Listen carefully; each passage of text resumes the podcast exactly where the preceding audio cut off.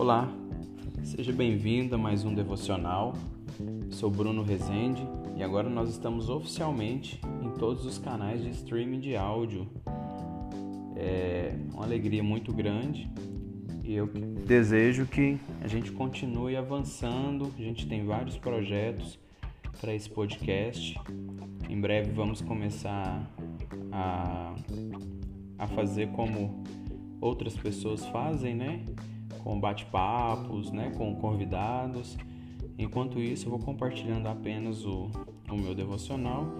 Vamos ir aprendendo com a plataforma, né? Hoje a gente vai continuar falando aqui do livro de João, especificamente no capítulo 8, né? Onde nós vamos falar sobre a liberdade, sobre o pecado e a condenação. Né? Deus ele deseja nos livrar do pecado e da condenação através da sua palavra. Então, recomendo que você leia o capítulo 8 para que você entenda perfeitamente. O capítulo 8 de João ele aborda é, completamente essas questões relacionadas ao pecado. Então, se você tem alguma dúvida sobre pecado, é, o capítulo 8 é o capítulo que vai te dar clareza sobre esse assunto. É, primeiro, vamos entender o pecado. É, todos os homens pecaram. Né? Os religiosos, naquele momento, estavam tentando pegar Jesus numa falha, uma possível falha. Por isso, eles trouxeram a ele aquela mulher, né? pega em adultério. Era uma questão talvez muito complicada para Jesus, por dois motivos. Primeiro, se ele mandasse apedrejar ela, ele estaria abandonando a sua posição de Salvador. Ele cumpriria a lei, mas deixava de ser o Salvador.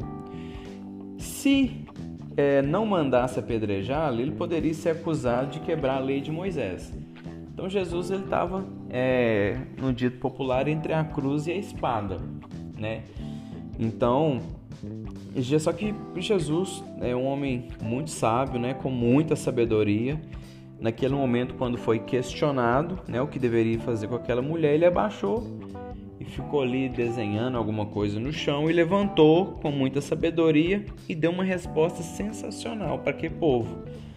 Ele falou assim: Olha, quem não tem pecado, que atire a primeira pedra. Em outras palavras, ok, vocês podem até apedrejar, mas somente pode jogar a pedra quem não tiver pecado. Incrível a resposta dele, né? Não condenem as outras pessoas, nem mesmo condene o mundo. Todos nós somos pecadores. Quando você condena alguém, você condena a si mesmo.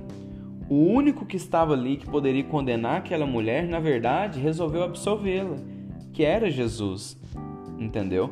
Mas vamos entender qual que é a fonte do pecado. É, no verso 44 diz o seguinte: Vós sois do diabo, que é o nosso pai, e quereis satisfazer, que é o vosso pai, e quereis satisfazer os desejos. Ele foi homicida desde o princípio e jamais se firmou na verdade, porque nele não existe verdade. Quando ele profere mentira, fala do que ele é mesmo, porque é mentiroso e pai da mentira. O pecado é a natureza do diabo. Percebe? O pecado é uma mentira, é uma falsidade. Jesus, porém, é a verdade e a realidade. É... Um outro ponto também interessante sobre o pecado é que ele nos fez escravo dele. Lá no verso 34 fala assim: olha, replicou-lhe Jesus: Em verdade, em verdade vos digo que todo que comete pecado é escravo do pecado. Quando Satanás, lá no Éden, injetou no homem a natureza pecaminosa, o seu veneno, ele tornou todos os homens seus escravos. É a natureza pecaminosa que faz o homem pecar e é impossível para o homem sozinho é, se libertar de tal escravidão. Percebe? Então, o homem jamais conseguirá sozinho vencer o pecado. Um outro ponto interessante sobre o pecado é que o pecado ele ele teve início lá no Éden e o fim é a morte daquele que peca.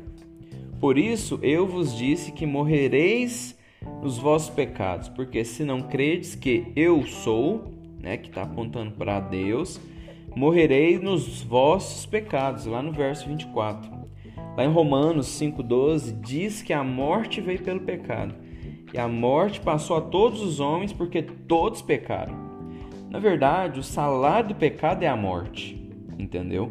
Um outro, um outro ponto é interessante para você é, lidar com a questão do pecado é que a lei de Moisés ela é incapaz de livrar o homem do pecado.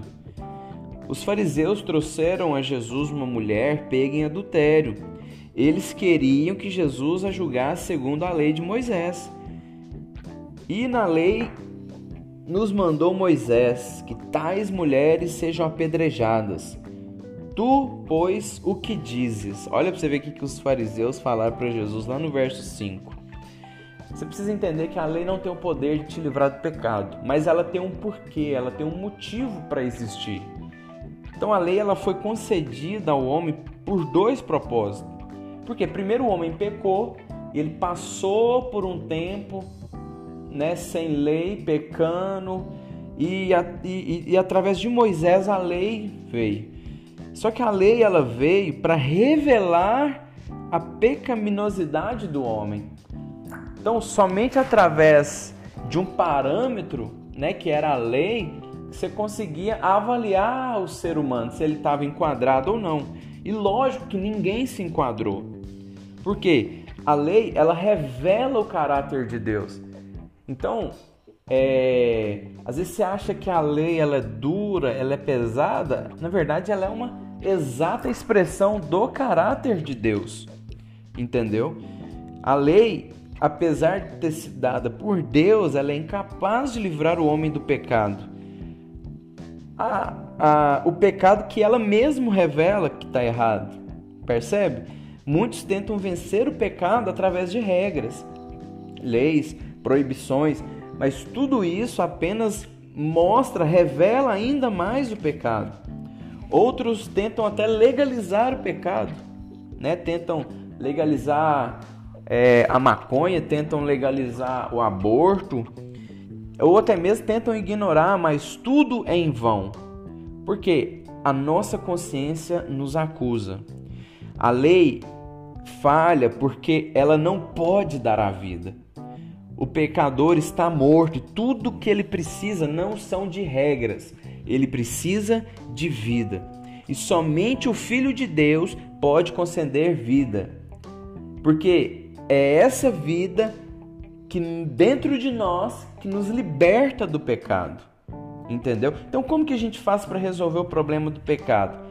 Primeiro, é por intermédio de um homem sem pecado, que no caso foi Jesus. Jesus foi julgado diversas formas, diversas vezes, e por muitas pessoas, mas ninguém pôde condená-lo, porque ele era o único que não tinha pecado. Somente Jesus tinha autoridade para jogar aquela pedra, mas ele não fez. Embora estivesse qualificado para condenar, ele veio para perdoar e salvar. O próprio Jesus desafia os fariseus a apontar um pecado seu. E ele não tinha pecado algum. Né? Ele fala assim lá no verso 46: Quem dentre vós me convence de pecado? Se vos digo a verdade, por que razão não creem em mim? Ele está perguntando: se estão falando que eu estou pecando, né? É... Olha para você ver lá no verso 28. Disse-lhes Jesus: Quando levantardes o filho do homem, então sabereis que eu sou e que nada faço por mim mesmo, mas falo como o Pai me ensinou. O eu sou é o nome de Deus, Jeová.